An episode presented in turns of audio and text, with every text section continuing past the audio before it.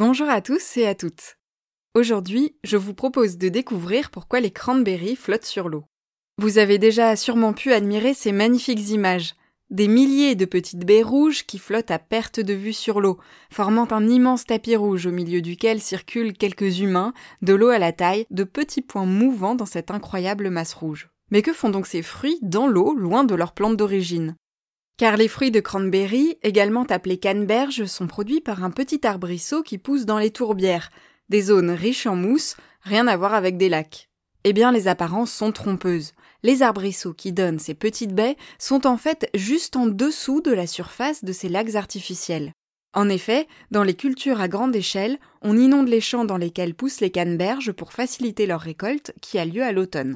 Une fois les arbrisseaux recouverts d'eau, on passe avec un tracteur dans les champs inondés pour en décrocher les fruits. À l'intérieur de la bête canneberge, on trouve quatre petites chambres remplies d'air, ce qui lui permet de flotter, contrairement à ses cousines les myrtilles. Une fois les canneberges décrochées, on ajoute encore de l'eau dans le champ, puis on rassemble les fruits qui remontent à la surface. Ils seront ensuite récoltés par aspiration à l'aide d'une machine.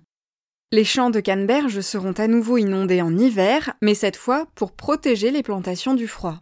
Alors pour voir l'impressionnante récolte de ces baies, il vous faudra aller en Amérique. Près de la moitié de la production mondiale de canneberge est issue des États-Unis.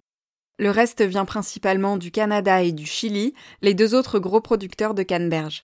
Alors pas besoin d'avoir un jardin à inonder pour faire pousser des canneberges chez soi. Il suffit de les planter dans un sol acide, avec de la tourbe, et de pailler autour des plants avec de l'écorce. Il faut au moins trois ans avant de récolter les premiers fruits, mais ensuite ces arbrisseaux peuvent vivre jusqu'à 100 ans et donner des fruits tout l'hiver.